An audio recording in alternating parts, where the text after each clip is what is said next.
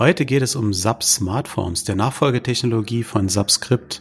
Was leistet die Technologie und wie sieht die Zukunft aus? Viel Spaß beim Zuhören.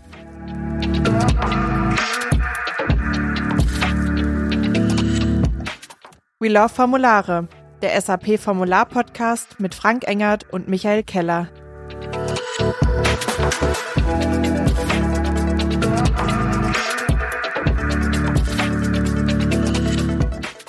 So, willkommen zur Folge 4 unseres Podcasts Villa Formulare und heute reden wir über Smartforms und vorher aber natürlich nochmal wollte ich dich fragen, Michael, wie geht's dir so heute? Bist du fit? Mir geht's super, aber direkt mal die Frage an dich zurück, wie es dir geht, weil die Tech-Tage waren noch jetzt gerade gewesen mit der DSAG.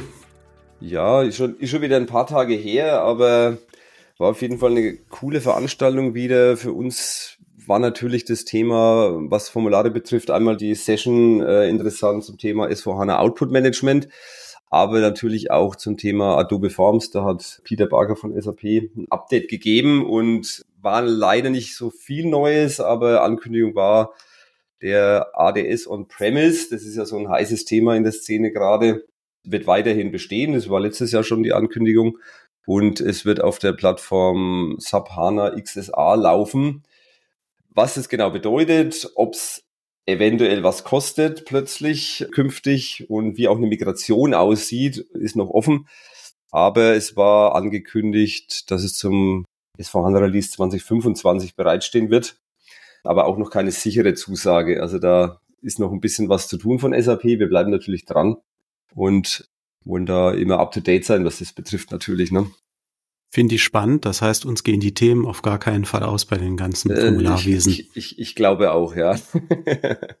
und was auch, was auch wirklich cool war, einige Leute haben mich auf unserem Podcast angesprochen in, in Hamburg. Und also Super. ich, da, da sind Leute dabei, die sagen, habe ich weitergeleitet an meine Entwickler und so und coole Sache. Und ich, ich, ich finde mich da in den Themen auch wieder. Da waren, da waren viele dabei. Von daher auch mal schön, da Feedback zu kriegen. Und ich denke, da sind wir ja auch immer dran interessiert. Und wenn auch mal ein Themenvorschlag kommt, was Besonderes interessiert vielleicht, sind wir natürlich auch froh. Und wir sind ja gerade noch dabei, so die Formulartechnologien abzuklopfen. Wie funktionieren sie genau. auch? Ne? Letztes Mal war Subscript dran, Folge drei. Jetzt sind wir bei Smartforms. Wir sind jetzt, wenn man so in der Historie guckt, ins Jahr 2001 gewandert. Ich glaube mit Release 4, 6, C könnte C, es gewesen genau. sein. Ja, da ja. kam damals die Transaktion Smartforms ins Spiel. Endlich mal eine Transaktion, ne? Smartforms, musst du nur wissen, wie die Technik heißt, dann kennst du auch die Transaktion, kannst schon loslegen. Ne? Und man merkt schon am Transaktionsnamen, da hat sich echt was geändert. So von vier, vier äh, buchstabigen oder vierzeichigen Transaktionsnamen jetzt zu Smartforms. Das ist schon ein richtig langer, ausführlicher Name als Transaktion. Ja, also von der SE71 quasi ne, zu Smartforms. Smartforms könnten wir denken, ne, Smart ist ja immer so intelligent, sowas in der Art. Ne? Ja, clever, clever ist das. Clever, ne? genau. Und gegenüber Subscript würde ich mal sagen, hat sich natürlich auch viel zum Positiven geändert, würde ich mal sagen. Also die Probleme, mhm. die Subscript so hatte, ich, ich, ich sag mal als Beispiel, also was ich immer als Problem gesehen habe, zumindest diese Mandantenabhängigkeit bei Smart, äh, bei Subscript-Formularen. Pro Mandant kannst quasi unterschiedliche Formulare, äh, also das gleiche Objekt kann unterschiedlich aussehen. Ne? Mhm. Das ist jetzt anders. Das war in, also in Smartphones ist es auch ein ja, richtiges Entwicklungsobjekt, würde ich mal, würde ich mal so sagen, mit einer, genau. mit, mit dem Objektkatalog-Eintrag und ist auch ans Transportwesen äh, besser angebunden. Ne? Und schon hatte man diesen Nachteil bei Subscript dann ausgemerzt. Bei Smartphones war das dann halt schon weg. Ja, Genau. Kannst du vielleicht mal ein paar Worte dazu sagen, wie es funktioniert? Also, so, ich sag mal so, aus, aus, wir hatten ja immer diese Verwebung bei Subscript, ne, so Druckprogramm steuert, wie das Formularlayout abläuft, ne. Das ist ja jetzt ein bisschen aufgeräumter, würde ich es mal nennen. Genau, und da sieht man auch wirklich einen echten Fortschritt. Das Ganze ist, wie du richtig sagtest, aufgeräumter. Hier ist jetzt eine viel stärkere Trennung zwischen dem Thema, wir haben eine Datenbeschaffung so maschinell verwertbare Daten, die wir jetzt mal richtig hübsch ausgeben wollen. Und da hat man sich dann Gedanken gemacht und hat halt gesagt, okay, dieses hübsch machen, das findet alles im Formular statt, die Datenbeschaffung vorher. Und wie kriegen wir jetzt aber die Brücke zwischen den beiden Dingen hin? Und wir sind ja jetzt hier so, ich sag mal, die ausgehenden 90er, frühen 2000er und damals war halt das Mittel der Wahl dann machen wir doch sowas wie einen Funktionsbaustein mit einer klaren Signatur. Und in dieser Signatur sagt man, welche Daten wandern rein und dieser Funktionsbaustein, der macht hinten dran, macht er das ganze Thema der Formularaufbereitung. Mhm. Und so ist das dann auch gekommen. Ne? Also äh, wirklich ein echter Fortschritt gegenüber vorher. Wir haben ein Druckprogramm, in dem man einfach mehrfach so ein bisschen einen Funktionsbaustein in Subscript Write Form oder so gerufen hat. Das ist jetzt hier ganz anders. Klare Trennung, erst Daten beschaffen, dann hübsch ausgeben. Mhm. Das äh, klingt schon mal viel besser und äh, also ich weiß ja auch, dass es viel besser ist, was, was ich schon mal als viel angenehmer empfunden habe. Also bei Subscript hat ja viel aus auf der Ausgabe darauf basiert, dass globale Variablen im Druckprogramm verwendet werden müssen. Anders ging es ja mhm. nicht. Das ist jetzt anders, ja, und äh, also globale Variablen, die haben ja, bringen gewisse Gefahren mit sich und jetzt habe ich halt eine ganz klare Trennung irgendwie. Also wenn irgendwie Daten nicht richtig beschafft werden, dann kann ich mir das eigentlich an der Schnittstelle angucken. Ne? Was geht denn rein in, den, in das Smartphones-Formular sozusagen? Und wenn es da schon fehlt, dann muss es ja ein Druckprogramm sein. Ja. Wenn die Daten da, da sind, dann liegt es wohl an der, ich nenne mal die Bindung im Formular oder sowas als, als Beispiel. Ne? Dann muss ich wohl im Formular eher gucken. Ne? Also da ist man dann beim Analysieren, glaube ich, schon mal besser dran letztendlich. Ne? Genau, weil jeder, der bei Subscript noch so ein Druckprogramm kennt und weiß, wie da der Speicher so schnell, ich sag mal, zugemüllt sein kann, man sieht dann so bei den globalen Variablen endlose Listen und hat gar keine Vorstellung, was jetzt hier irgendwie wirklich für den Druck wichtige Variablen, Strukturen oder Tabellen sind. Das ist bei Smartphones schon viel, viel besser. Hm. Wie sieht's dann im das Formular selber aus? Da haben wir ja diese, diese Knoten an der linken Seite, ne? Ja, da hatte ich damals ja so ein persönliches Aha-Erlebnis, weil der Editor ist eine deutliche Weiterentwicklung zu dem, was wir von vorher kannten. Der ist viel aufgeräumter und erlaubt viel mehr das Visuelle. Also er stellt eigentlich das Layout mehr in den Vordergrund und man hat dann so ein bisschen wie bei Workflows hat man so mit verschiedenen Symbolen ja auch den, den, den Ablauf und die Bereiche des Formulars so zusammengeklickt. Mhm. Das fand ich damals schon eine starke Sache, weil ich weiß gar nicht, das habe ich irgendwann mal so 2000 fünf, sechs, habe ich zum ersten Mal so ein Smartphone gesehen. Mhm. Und der Editor hat da dann schon Eindruck hinterlassen für die Zeit. Mhm. Was ich finde, also man kann da ja auch dann programmieren, man muss da auch teilweise dann im Smartphones programmieren. Es wird vielleicht auch ein bisschen übertrieben manchmal mit dem Programmieren in Smartphones, würde ich sagen. Und was schon irgendwo eine Schwäche ist, wenn ich da ein Coding reinschreibe, es gibt ja diese Vorwärtsnavigation zum Beispiel nicht. Ne? Also von mhm. daher ist der Doppelklick Editor, geht nicht. Genau, kein Doppelklick. Ne? Ich rufe da zwar irgendwie einen Funktionsbaustein vielleicht auf, der irgendwas macht, aber ich kann da nicht draufklicken. Ja? Das, das, das geht nicht. Das, das, das stört mich ein bisschen. Das ist aber unter Adobe Forms leider auch noch so in dem Editor, den es da gibt. Wobei ich finde, da gab es in der Vergangenheit, also gerade so in den 2000er Jahren, hat man da als Entwickler echt eine richtige Diskrepanz gemerkt, weil man hat ja die Workbench gehabt und die Workbench hat genau diese Möglichkeiten geboten.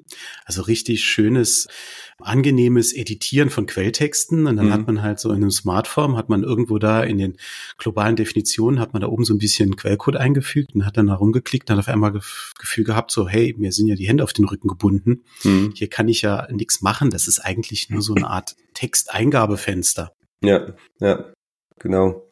Meine Empfehlung an der Stelle wäre, das Ganze halt dann irgendwie schön sauber zu trennen, ne? dass man quasi im, im Smartphones dann vielleicht eine Klasse aufruft, idealerweise noch, ne? und dann wiederum in der SE80 zum Beispiel dann halt in der Klasse dann letztendlich die Navigationsmöglichkeiten und so weiter benutzt. Und auch da hätte ich ja dann wieder eine ganz klare Trennung. Brauche ich natürlich wiederum eine Schnittstelle, logischerweise, aber mhm. ich glaube, das ist immer eine gute Idee, bevor ich alles global mache und dann wieder irgendwo auf diese Werte zugreife und vielleicht auch verändern, ne? weil das macht es natürlich bei einer Analyse dann auch wieder wieder schwierig. Und zum Stichwort Analyse fällt mir gerade das Thema Debugging ein natürlich, ne? also Fehlersuche. Was da ja eigentlich eine ganz gute Möglichkeit immer war oder auch noch ist natürlich, wenn man die Stellen kennt, in dem generierten Funktionsbaustein auch dann Breakpoints mhm. zu setzen und zu gucken, was passiert denn jetzt wirklich, weil also das finde ich ist schon auch ein Fortschritt gegenüber Subscript, wenn wir den Subscript-Debugger dort äh, uns anschauen oder auch wie die, die externen Performs dann, die man dann kennen muss, da einen Breakpoint zu setzen, das fand ich jetzt nicht so intuitiv, aber an der Stelle, wenn man den generierten Funktionsbaustandnamen kennt und den klickt man, kriegt man, meine ich ja auch über die Transaktion Smartphones relativ leicht raus, ne? Ja, ja, da gab es oben in dem, in dem Dropdown-Menü gab es die Möglichkeit, den Namen des Funktionsbaustein sich zu holen. Das, ich meine, das musste man ja damals auch zuerst machen, wenn man das Formular gekannt hat, muss man erstmal nachfragen, wie heißt denn der generierte Funktionsbaustein und den hat man dann letztendlich ja ausführen lassen. Ja, genau.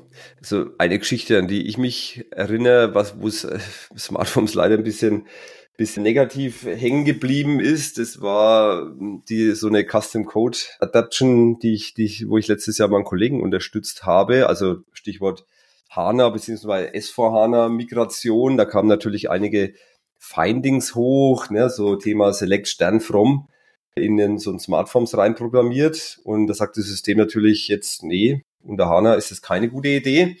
Und genau. Stichwort ATC, also der, ne, da, da sind diese Findings aufgetaucht und da kannst du ja eigentlich per Doppelklick direkt an die Stelle gehen und sagen, okay, dann ändere ich es halt. Ne? kriegst ja dann auch Vorschläge und so, wie es zu ändern wäre teilweise. Das ist echt eine, eine, eine coole Geschichte. Aber an der Stelle ist halt das Problem, dass der dann in diesen generierten Funktionsbaustein reinspringt. Und den kannst du leider nicht ändern. Das heißt, du bist zwar genau an der Stelle, wo das Problem mhm. ist, du kannst aber nicht ändern. Ja? Also musst du jetzt in Smartphones gehen, musst dir den entsprechenden Knoten suchen, wo es wirklich reinprogrammiert ist, wo du auch ändern kannst, also das war echt mühsam, ja. Und dann hast du halt dort geändert, dann ändert sich's ja auch in dem generierten Funktionsbaustein letztendlich, aber es ist schon echt, äh, echt mühsam, ne? Klingt wie eine ganz gemeine Arbeitsbeschaffungsmaßnahme so. Ja, das war's auch. Und es waren, also es waren über, es waren über 100 Findings, die da hochgekommen sind, ne? Also, keine Ahnung, 200, 300 bestimmt, ja. Ähm, die Lösung war eigentlich einfach, aber die Navigation war echt lästig. Ja, das spricht wieder dafür, dass man idealerweise die Daten vorher sauber beschafft und dann in einem Formular nur noch hübsch positioniert, also dass sie an der richtigen Stelle sind oder sowas, aber bloß dort nicht mehr nochmal, wenn man nicht muss, noch ein Select oder irgendwas nachlesen gehen.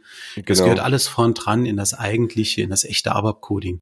Ja, genau. Und an der Stelle, ne, was ich vorhin gesagt habe, wenn jetzt in dem Smartforms nur ein Methodenaufruf gewesen wäre, dann hätte ich ja das Finding, dann die Methode gefunden und ich wäre wieder in der normalen äh, Umgebung gewesen und hätte mhm. direkt ändern können. Ne? Also andere Empfehlung könnte natürlich sein, vor HANA oder SV HANA auf ähm, Adobe umzustellen, ne? klar, aber das ist äh, in der Regel halt eine, eine größere Aufgabe, wie nur mal irgendwie Knöpfchen drücken. Ne?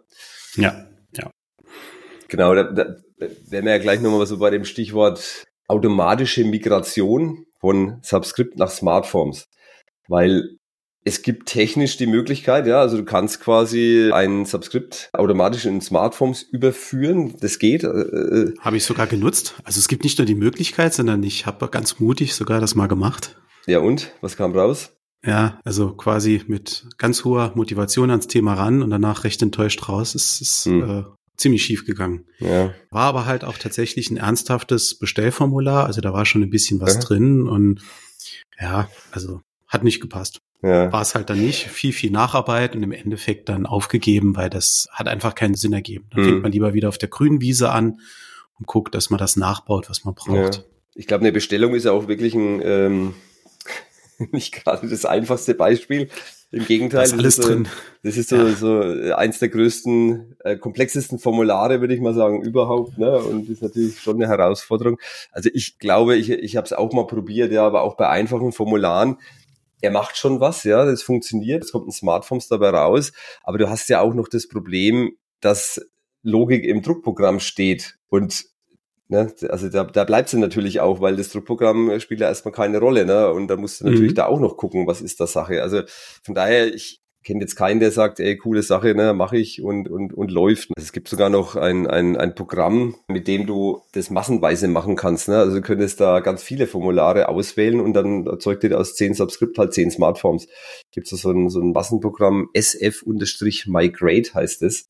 Also da hat sich SAP schon ein bisschen Gedanken gemacht offensichtlich, aber ich glaube, in der Praxis angekommen ist es nicht, ist es nicht wirklich. So, dann würde ich mal sagen, wir kommen mal zu unserem anwendbaren Tipp, um da auch mal wieder einen, einen, einen Mehrwert zu schaffen, hoffentlich. Ne? Also jeder, der mit Smartphones äh, zu tun hat oder vielleicht künftig zu tun hat, ich finde es immer eine gute Sache, dann Testprogramme zum Beispiel zu kennen, äh, mhm. weil das dann oft so den, den Einstieg leichter macht. Ne? Also wie soll es denn eigentlich laufen? Weil wir haben ja vorhin erzählt, dass es diesen generierten Funktionsbaustein gibt. Ne? Und generiert heißt ja, okay, ich muss irgendwie an den Namen von dem Ding rankommen. Und da gibt es so ein gewisses Schema, nenne ich es jetzt mal. Ne? Du rufst einen anderen Funktionsbaustein auf und der gibt dir den Namen zurück.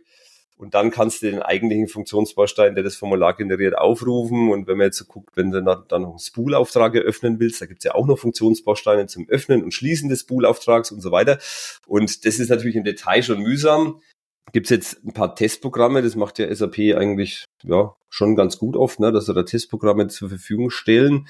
Und, das ist absolut ähm, super um sich der Thematik zu nähern, einfach mal ja. so ein ähm, vorgefertigt, von dem man weiß, hey, das, das muss gehen, um sich da reinzuarbeiten. Ja, genau. Deswegen ist mein Tipp jetzt, und das ist auch ein Tipp, der ist nicht, nicht formularspezifisch, finde ich, denn äh, wende ich immer wieder an, um sich so ein bisschen auch das Umfeld zu verdeutlichen einer Transaktion. Und jetzt in unserem Beispiel, da wäre es natürlich die Transaktion Smartforms, also die muss ich ja kennen als Formularentwickler, als Smartforms-Entwickler. Und wenn ich die jetzt mal aufrufe, und ich gehe im Subgui, also ich rede vom Subgui, nicht von Fiori Apps, ne? Muss man heute vielleicht zutage vielleicht auch manchmal dazu sagen. Ja. äh, wenn ich da jetzt im Subgui über Systemstatus gehe, dann sehe ich ja, okay, die Transaktion, da mache ich dann einen Doppelklick drauf. Dann sehe ich auch das Paket. Das Paket heißt, glaube ich, in dem Fall Smart, meine ich. Das heißt Smart. Sehe ich das Paket, da gehe ich dann auch drauf und dann zeige ich mir die Objektliste an. Und dann lande ich ja quasi in dieser SE80 Sichtweise. Und wenn ich da mal die Programme aufklappe, dann sehe ich nämlich die Testprogramme auch. Äh, eins davon ist das SF Example 01. Ich glaube, es gibt auch noch 02, 03, wo dann halt so Flugdaten äh, Beispiel gemacht wird mit einer, mit einer Tabelle auch und sowas. Also da kommt man schon recht weit. Und das finde ich eben mal einen, einen, einen coolen Tipp, so das Umfeld einer, einer Transaktion oder auch einer Tabelle dann zu beschaffen, weil da findet man dann oft Testprogramme plötzlich die man sonst äh, vielleicht in irgendeiner Doku nur findet oder, oder in irgendeinem Wiki oder sowas. Ne?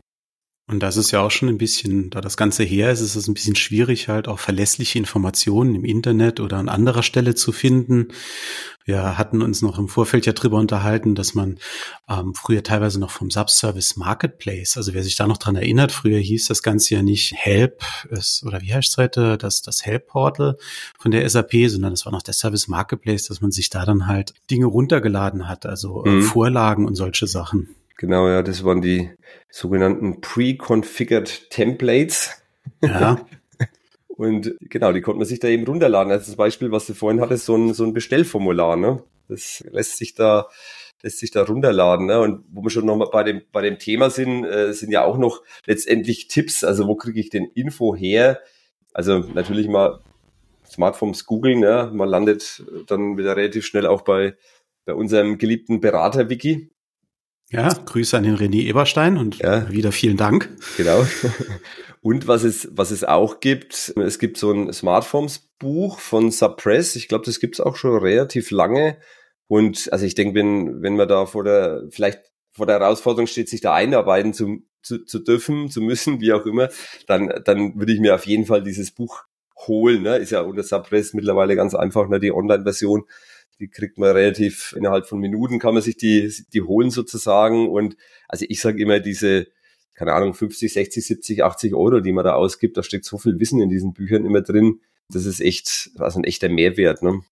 Auf jeden Fall. Vor allen Dingen würdest du jetzt im Moment wohl keinen SAP-Fachkurs mehr zu Smartphones bekommen. Weiß gar nicht, müsste man mal ins Angebot, Schulungsangebot schauen, da heute noch eine, sowas drin ist. Das ist eine gute Frage, ja. Also ich ja. sag mal so, wir würden es wir würden's noch machen bei Bedarf, ja. Aber wir haben das jetzt auch nicht in unserem Standardangebot. Ne? Also da ist doch alles so eher auf Adobe Forms ausgerichtet. Und auch das, vielleicht mal ganz kurz zu den Tech-Tagen zurück, war bei dem Vortrag von Peter Barger Thema. Adobe Forms wird weiterhin die Technik bleiben. Das ist die strategische Formulartechnologie von SAP und da gibt's auch nichts anderes. Also das, das klang auch so, als ob das, wie soll man sagen, in Stein gemeißelt ist. Ne? Man weiß nie, was kommt. Aber Empfehlung von SAP ist halt auch, Adobe Forms einzusetzen bei neuen Formularen. Ne? Ganz klar. So, dann kommen wir doch mal zu unserem Fazit. Kannst du mal kurz zusammenfassen, Michael? Ja, da hast du gerade schon eine schöne Überleitung gemacht, mit dem das Adobe, Adobe Forms und so weiter immer noch der äh, Standard für die SAP ist.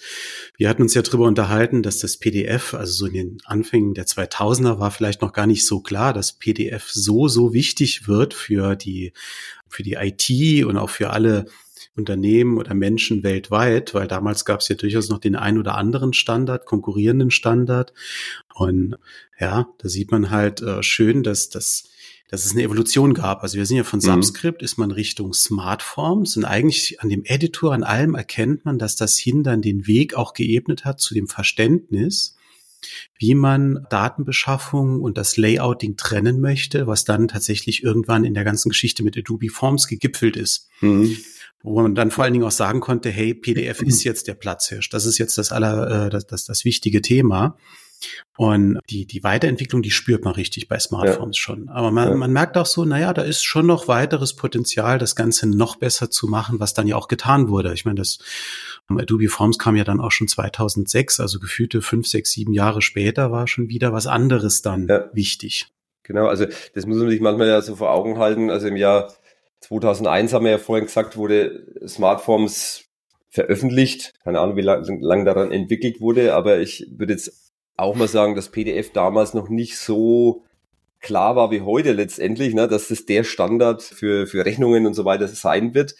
Und ich meine auch, ich bin gerade so gedanklich dabei, ich kann ja trotzdem PDF draus machen aus den Smartphones. Ne? Ähm, wenn mhm. ich zum Beispiel nicht drucken will, sondern ich will so eine, so eine Bestellung, wie du vorhin gesagt hast, per Mail verschicken, dann will ich das ja auch als PDF möglichst, ne? Und da gibt's ja dann so einen Funktionsbaustein, Convert, OTF oder so ähnlich heißt der, glaube ich, um aus dem Smartforms, also was letztendlich dann im OTF-Format, also ich meine, ist jetzt ein bisschen technisch vielleicht, aber erstmal ist es ja ein ITF, soweit ich weiß. Für die Ausgabe wird es dann ein OTF und das kann ich dann wiederum auch in PDF. Da waren nicht viele Fs, ne? Äh, ja, ganz schön viel. Irgendwas so mit Format oder so ist sehr beliebt in der IT. Genau, also was aber meine ich ja nicht geht, wenn du dir so eine Druckvorschau anguckst, kannst du das nicht als PDF speichern. Ne? Das geht natürlich bei Adobe Forms dann, weil ich ja dann im Adobe Reader mir das Ganze anzeigen lasse. Ne? Also von daher ist es, kann man, mein Gott, Subscript, Smartforms, PDF ist es so eine, nennen wir es mal Zwischentechnologie, die so den, den Weg auch geebnet hat für Adobe Forms letztendlich. Ne? Und ist ja auch eine schöne Idee, sich da dem PDF-Standard so anzuschließen, weil durch die Integration nachher der entsprechenden Werkzeuge hat man ja auch als, als, als Softwarehersteller jetzt wie die SAP hat man natürlich ein Thema zwar aus der Hand gegeben, aber man, man muss sich auch nicht mehr drum kümmern, weil wenn man jetzt mal an so einen Editor denkt, wie bei Subscript oder bei Smartforms, das ist tatsächlich schon ein richtig voluminöses Werkzeug, das man pflegen muss. Das hat auch mal vielleicht ein paar Fehler, die man korrigieren muss. Das muss weiterentwickelt werden. Das äh, bedeutet auch viel, viel Aufwand. Hm. Ja, da steckt ja doch immer, doch immer viel dahinter und vielleicht noch so als, als, als letzter Punkt. Also, ich sag mal so, die, die Technik hat sich weiterentwickelt. Die hat sich ja auch mit Adobe Forms nochmal weiterentwickelt. Herausforderungen, die bleiben, sind aber ja trotzdem so Dinge wie Bedingungen. Ne? Also ich habe irgendwo ja immer die Abfragen auf Buchungskreise, auf VK-Orgs, auf Einkaufsorganisationen, auf Beleg, Typen, Belegarten und so weiter.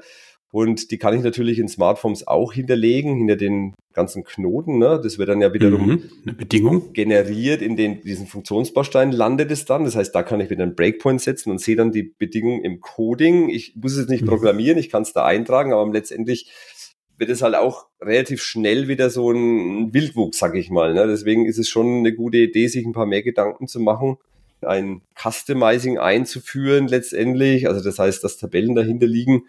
Also wir haben auch Kunden, die haben sich da echt was ziemlich generisches gebastelt, was echt coole Dinge manchmal, wo die dann mit einem Smartphones technisch dann irgendwie Auftrag, Lieferschein und Rechnung abbilden.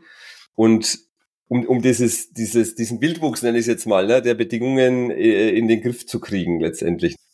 So, okay, Michael, ich glaube, dann sind wir, dann sind wir erstmal durch mit dem Thema Smartphones. Ich würde mal noch ganz gern auf ein Event von uns hinweisen. In ein paar Tagen machen wir einen Expert Talk äh, zusammen mit dem IT Online Magazin. Es wird moderiert von dem Helge Sanden und das ja Coole an dem Event äh, hoffentlich wird, dass wir da drei Kunden eingeladen haben, also die Heidelberger Druckmaschinen, die SIG AG und die Bürkert Werke und die werden aus ihren speziellen Ausgangssituationen berichten, welche Probleme sie denn hatten, also mit Subscript oder Smartforms oder sogar auch mit Adobe Forms. Also wo kamen sie her? Was haben sie dann gemacht zusammen mit unserem Projekt und, und vor allem dann, wie sieht die Welt heute aus? Also welche Mehrwerte haben sie denn jetzt durch dieses, durch die Formularmigration mit uns bekommen? Und da freue ich mich drauf und kann ich nur jedem ans Herz legen. Dauert eine Stunde, 6.3., das ist ein Mittwoch, kostenlos anmelden. Den Link werden wir wieder in die Show Notes packen, damit man sich da unkompliziert anmelden kann.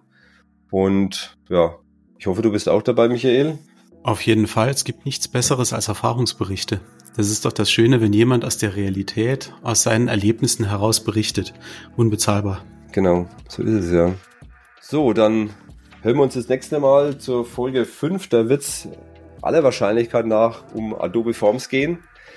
Und ja, dann, Michael, ich wünsche dir schon mal ein schönes Wochenende und dann bis zum nächsten Mal. Ne? Vielen Dank dir auch. Tschüss. Tschüss.